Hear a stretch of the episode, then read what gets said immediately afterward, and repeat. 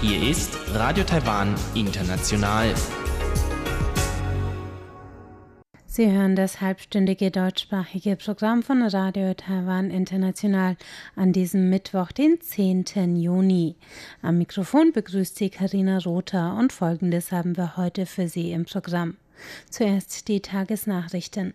Danach geht es weiter mit dem Kulturpanorama und da sind wir heute im Gespräch mit Dr. Anna Kaminski, der Direktorin der Stiftung für Aufarbeitung der SED-Vergangenheit und sie spricht mit uns heute über den Karl Wilhelm Fricke Sonderpreis, der dieses Jahr an das taiwanische Menschenrechtsmuseum verliehen wurde. Danach geht's weiter mit Frank Pewitz und dem Wirtschaftsmagazin. Der hat für Sie heute die Entwicklung der Exporte im Monat Mai. Nun zuerst die Tagesnachrichten.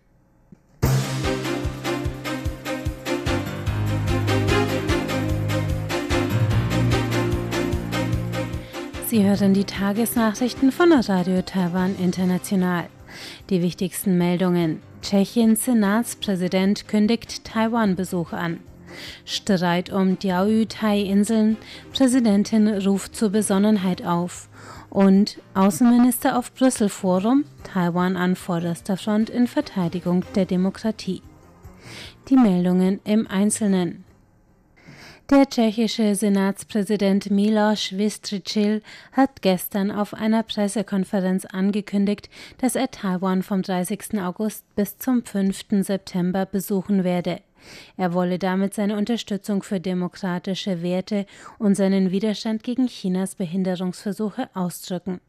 Die chinesische Botschaft in Prag hatte Vystrčils Amtsvorgänger Jaroslav Kobera in einem Brief mit Konsequenzen für tschechische Firmen in China gedroht, sollte dieser Taiwan besuchen. Vystrčil sagte gestern, Chinas Verhalten zeige, dass die beiden Länder keine gleichberechtigten Partner seien.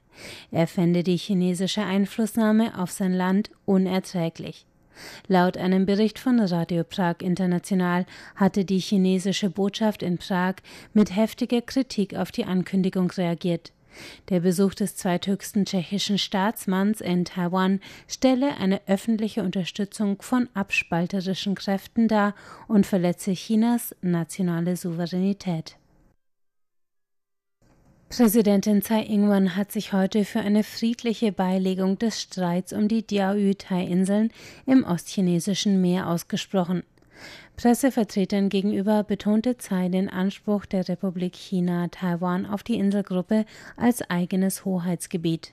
Der Streit um die Inselgruppe war vor wenigen Tagen erneut aufgeflammt, als der Stadtrat der japanischen Stadt Ishigaki in Okinawa einen Plan vorlegte, den Namen der Inselgruppe zu ändern. Die unbewohnte Inselgruppe liegt 170 Kilometer südöstlich von Okinawa und 170 Kilometer nordwestlich von Taiwan entfernt. Japan, Taiwan sowie die Volksrepublik China erheben jeweils Anspruch auf die Inselgruppe, die auch als Senkaku bekannt ist.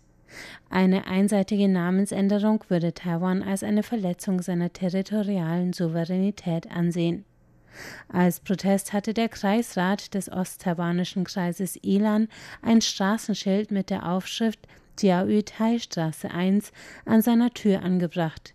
Die Präsidentin reagierte heute wohlwollend auf die Aktion, forderte aber einen besonnenen Umgang mit der Debatte, um die Stabilität der Region zu wahren.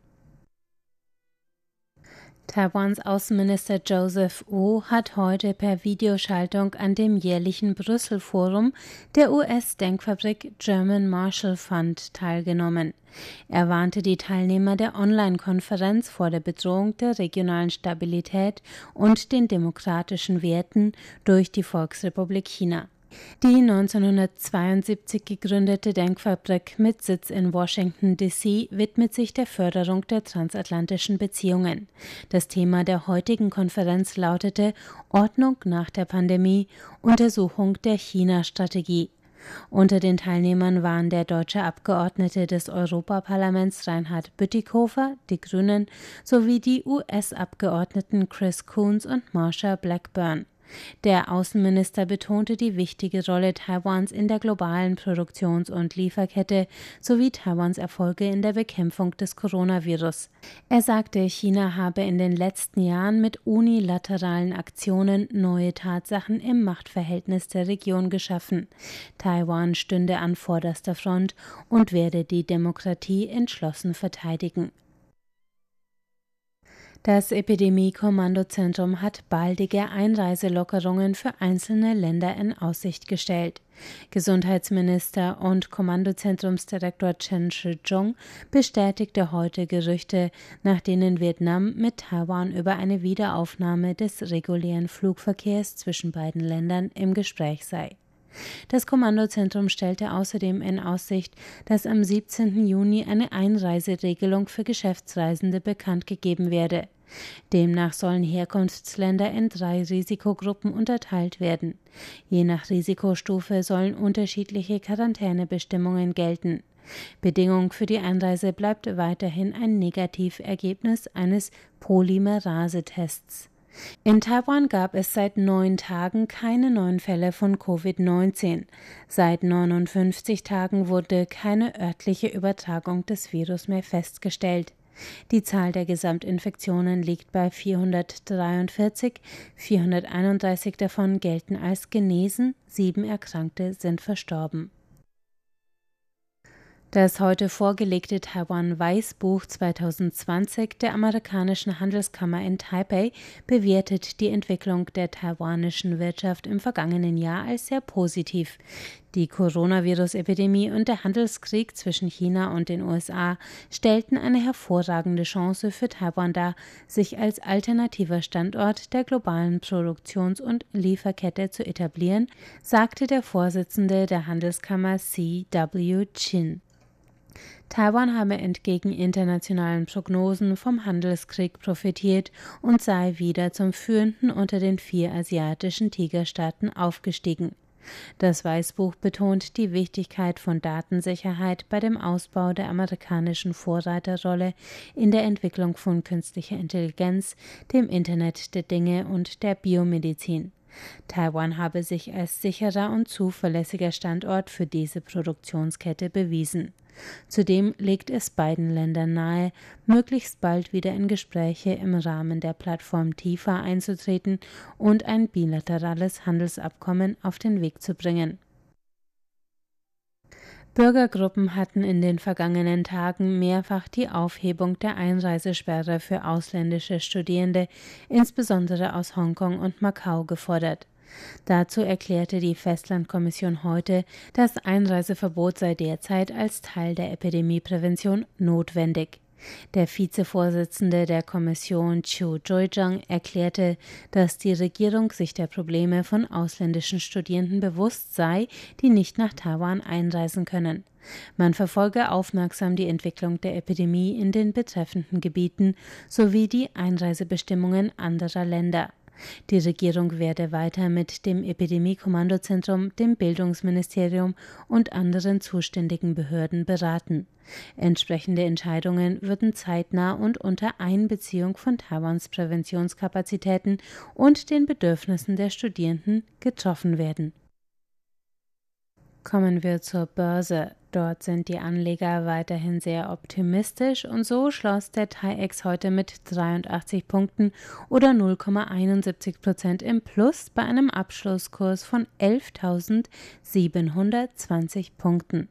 Das Handelsvolumen betrug 187 Milliarden Taiwan-Dollar oder 6,34 Milliarden US-Dollar.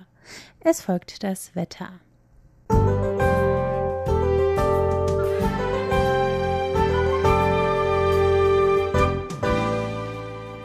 Heutigen Mittwoch gab es vereinzelt Regenschauer im Süden und Osten Taiwans, sonst sonnig bis bewölkt bei 27 bis 33 Grad tagsüber.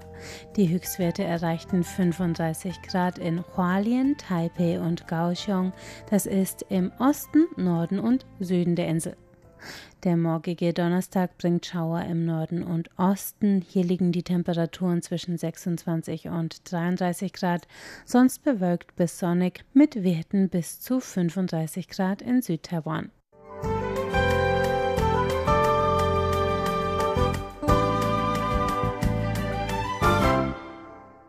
Das Nationale Menschenrechtsmuseum wurde in Taiwan 2018 offiziell eröffnet. Die beiden Zweigstellen befinden sich in ehemaligen Militärgefängnissen, wo während der Kriegsrechtsdiktatur von 1949 bis 1987 politische Gefangene festgehalten wurden. Heute finden dort Führungen, Ausstellungen und Vortragsveranstaltungen statt.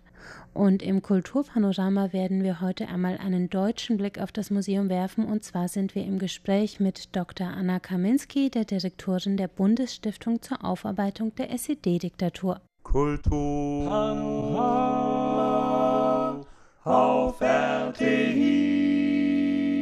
Herzlich willkommen zum Kulturpanorama. Heute habe ich einen ganz besonderen Gast und zwar Frau Dr. Anna Kaminski ist in der Leitung. Herzlich willkommen, Frau Kaminski. Ja, hallo, guten Tag. Und wir sprechen heute über den Karl-Wilhelm-Fricke-Preis, den die Bundesstiftung jedes Jahr verleiht. Und in diesem Jahr ging einer von drei Sonderpreisen an das Nationale Menschenrechtsmuseum in Taiwan. Und warum das so ist, darüber werden wir uns gleich unterhalten. Zuerst meine Frage an Sie, Frau Kaminski. Was ist die Bundesstiftung für Aufarbeitung und was machen Sie? Im Prinzip sind wir eine Bundesstiftung zur Auseinandersetzung mit der kommunistischen Diktatur Womit wir uns aber hier in der Stiftung besonders beschäftigen, das ist tatsächlich ähm, einerseits die historische Auseinandersetzung mit dem, was in der kommunistischen Diktatur in Deutschland passiert ist, aber auch mit den Folgen, mit den Nachwirkungen. Und ein ganz starker Pfeiler dabei ist natürlich die Vermittlung an die junge Generation, die diese Zeit nicht erlebt hat. Mhm. Also Sie haben einen starken aktuellen Fokus, aber eben auch den, den Rückblick auf die äh, auf den historischen Kommunismus und wie der aufgearbeitet wird.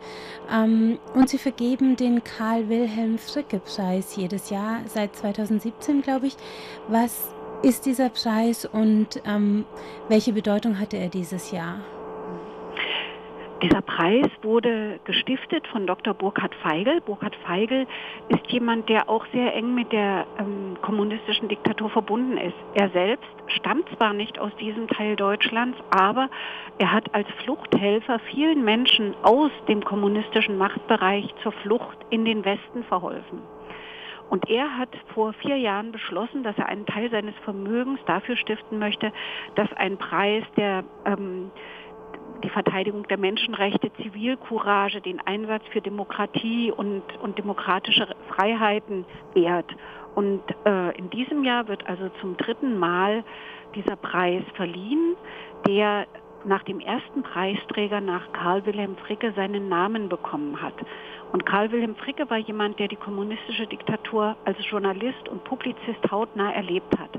Der Preis wird immer im Umfeld des 17. Juni verliehen. Am 17. Juni 1953 fand die erste große nationale Erhebung gegen die kommunistische Herrschaft in der DDR statt. Mhm.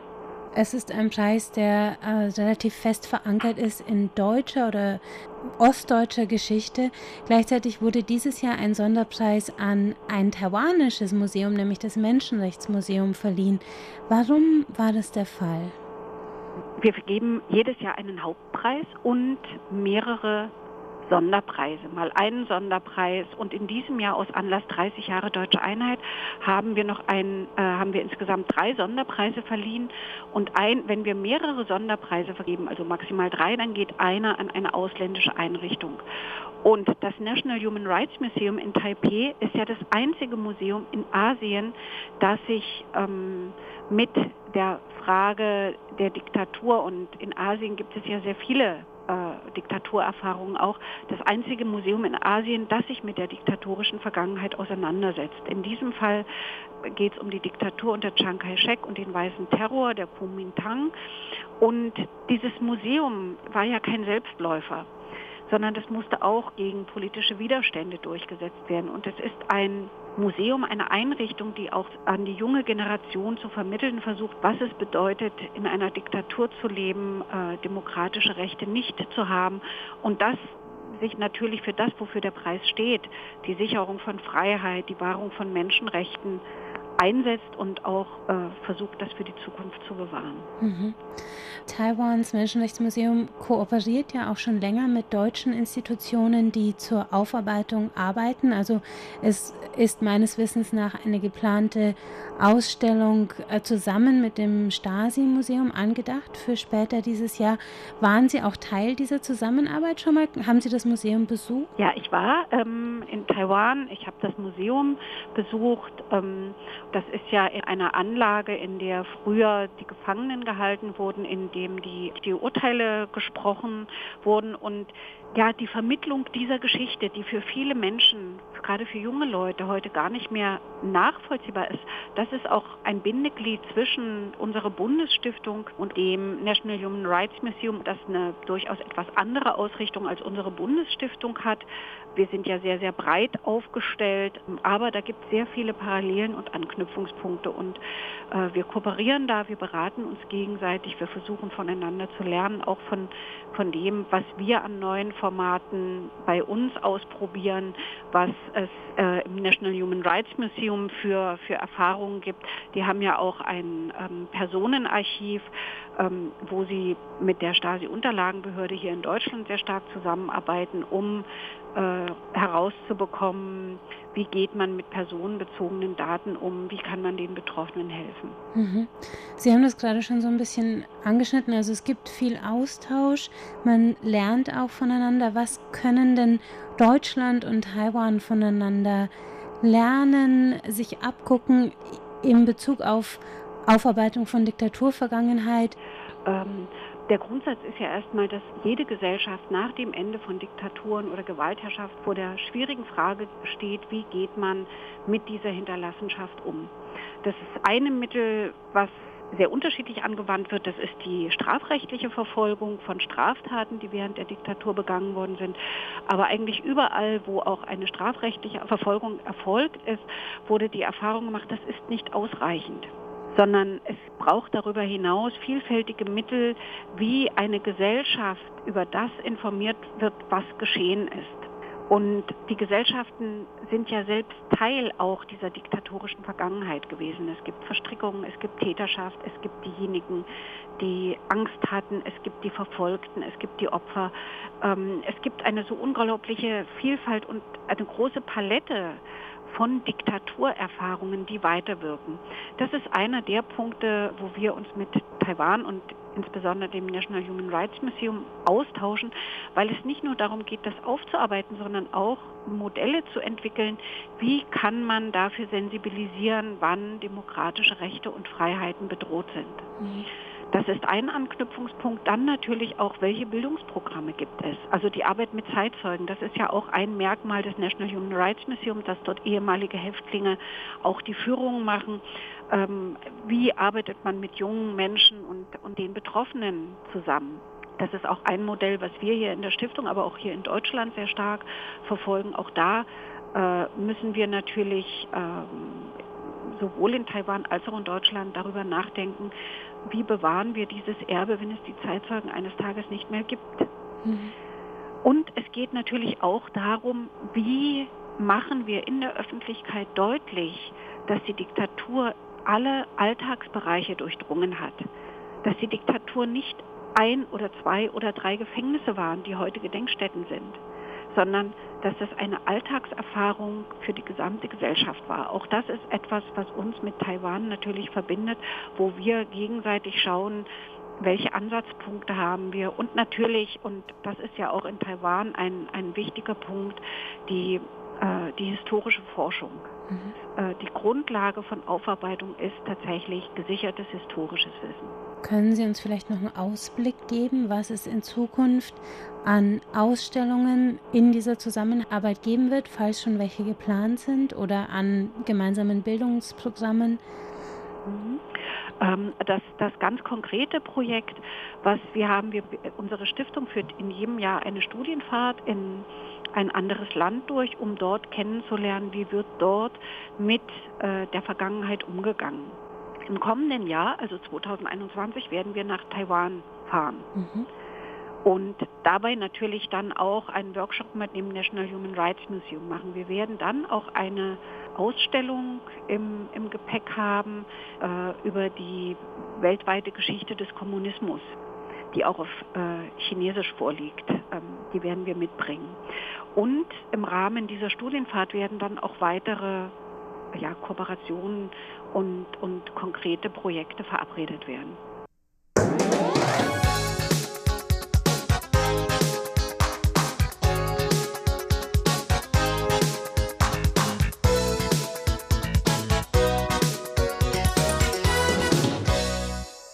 Radio Taiwan International mit dem Wirtschaftsmagazin. Herzlich willkommen.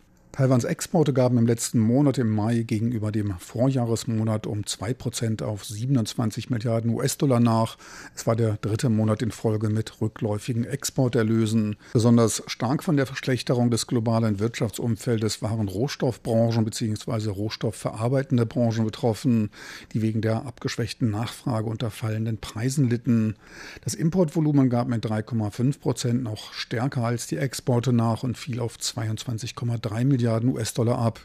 Damit verblieb für Taiwan ein Handelsüberschuss von 4,7 Milliarden US-Dollar bei einem um insgesamt 2,7 Prozent niedrigerem Außenhandelsvolumen. Der Handelsüberschuss zugunsten Taiwans erhöhte sich damit um gut 250 Millionen US-Dollar. Betrachtet man die Entwicklung der ersten fünf Monate des Jahres, stiegen die Exporte sogar um 1,5 Prozent bzw. um gut 1,9 Milliarden US-Dollar auf knapp 131 Milliarden US-Dollar an. Die Importe hielten in etwa Schritt und legten um 1,4 Prozent auf 114,4 Milliarden US-Dollar zu. Es verblieb damit akkumuliert ein Handelsüberschuss von 16,5 Milliarden US-Dollar. Kleiner Wermutstropfen, dies allerdings nur bei Veranlagung auf US-Dollar-Basis. Der US-Dollar gab im Vergleich zum Vorjahr gegenüber dem Taiwan-Dollar um etwa 3% ab. Damit erhöhte sich in US-Dollar ausgedrückt auch das Handelsvolumen. Rechnet man den Taiwan-Dollar, gaben die Exporte um 5,2% bei Monatsbetrachtung bzw. um 1,1% beim Vergleich der ersten fünf Monate nach.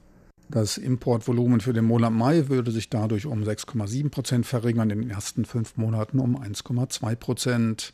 Besonders stark fielen in den ersten fünf Monaten die Erlöse für Mineralölprodukte wie Benzin um fast 36 Prozent. Bei der organischen Chemie sank der Absatz um etwa ein Viertel. Kunststoffe gaben um 20 Prozent nach, Textilien und Garne zwischen 20 und 24 Prozent. Eisen und Stahl gaben um fast 12 Prozent nach.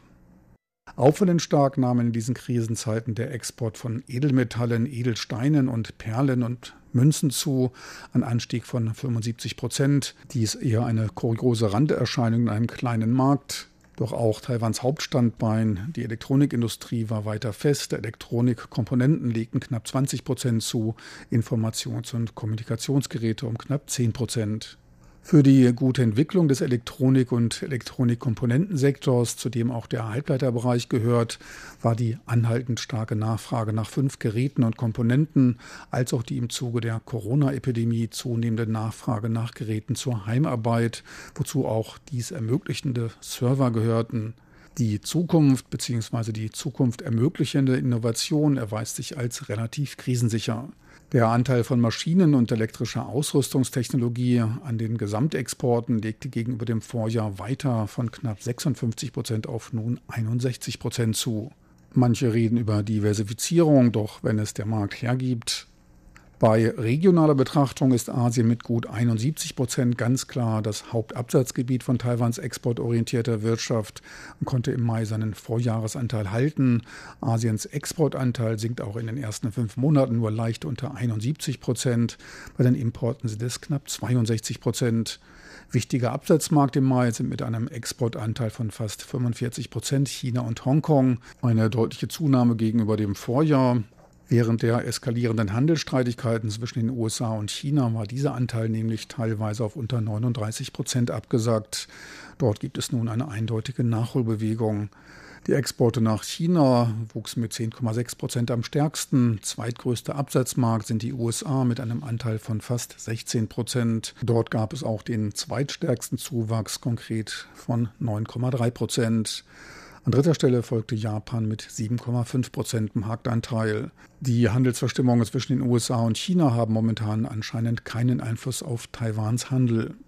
Die Exporte aus Taiwan nach Deutschland sanken um über 11 Prozent auf knapp 500 Millionen US-Dollar. Die Importe gaben allerdings nur um knapp 3 Prozent auf ca. 880 Millionen US-Dollar nach. So verblieb nach taiwanischen Statistiken ein Handelsüberschuss zugunsten Deutschlands von gut 380 Millionen US-Dollar. Auf die Europäische Union entfielen gut 8 Prozent von Taiwans Exporten und gut 12 Prozent von Taiwans Importen, wobei sich Taiwans Exporte in die EU um knapp 9 Prozent verringerten, die Importe aus der EU allerdings fast stabil blieben und im Mai um lediglich 0,7 Prozent nachgaben. Der Gesamtausblick ist allerdings unklar. Für den nächsten Monat rechnet man angesichts der globalen Unsicherheit mit einem Exportrückgang zwischen 2 und 5 Prozent. Somit dürfte auch das zweite Quartal, was die Exporte betrifft, negativ verbleiben. Doch Taiwans Abhängigkeit von den Märkten in den USA und Europa ist de facto deutlich größer, als es die taiwanische Handelsstatistik ausdrückt. Taiwans Exporte nach China gehen zu einem großen Teil an die eigenen in China unterhaltenen Produktionsstätten, die oft ebenfalls exportorientiert sind. In der Elektronikindustrie hat Taiwan weiterhin einen großen Anteil an Chinas Exporten. Chinas Exporte wiederum gaben im letzten Monat um 3,3 Prozent nach, die Importe sogar um ein Sechstel.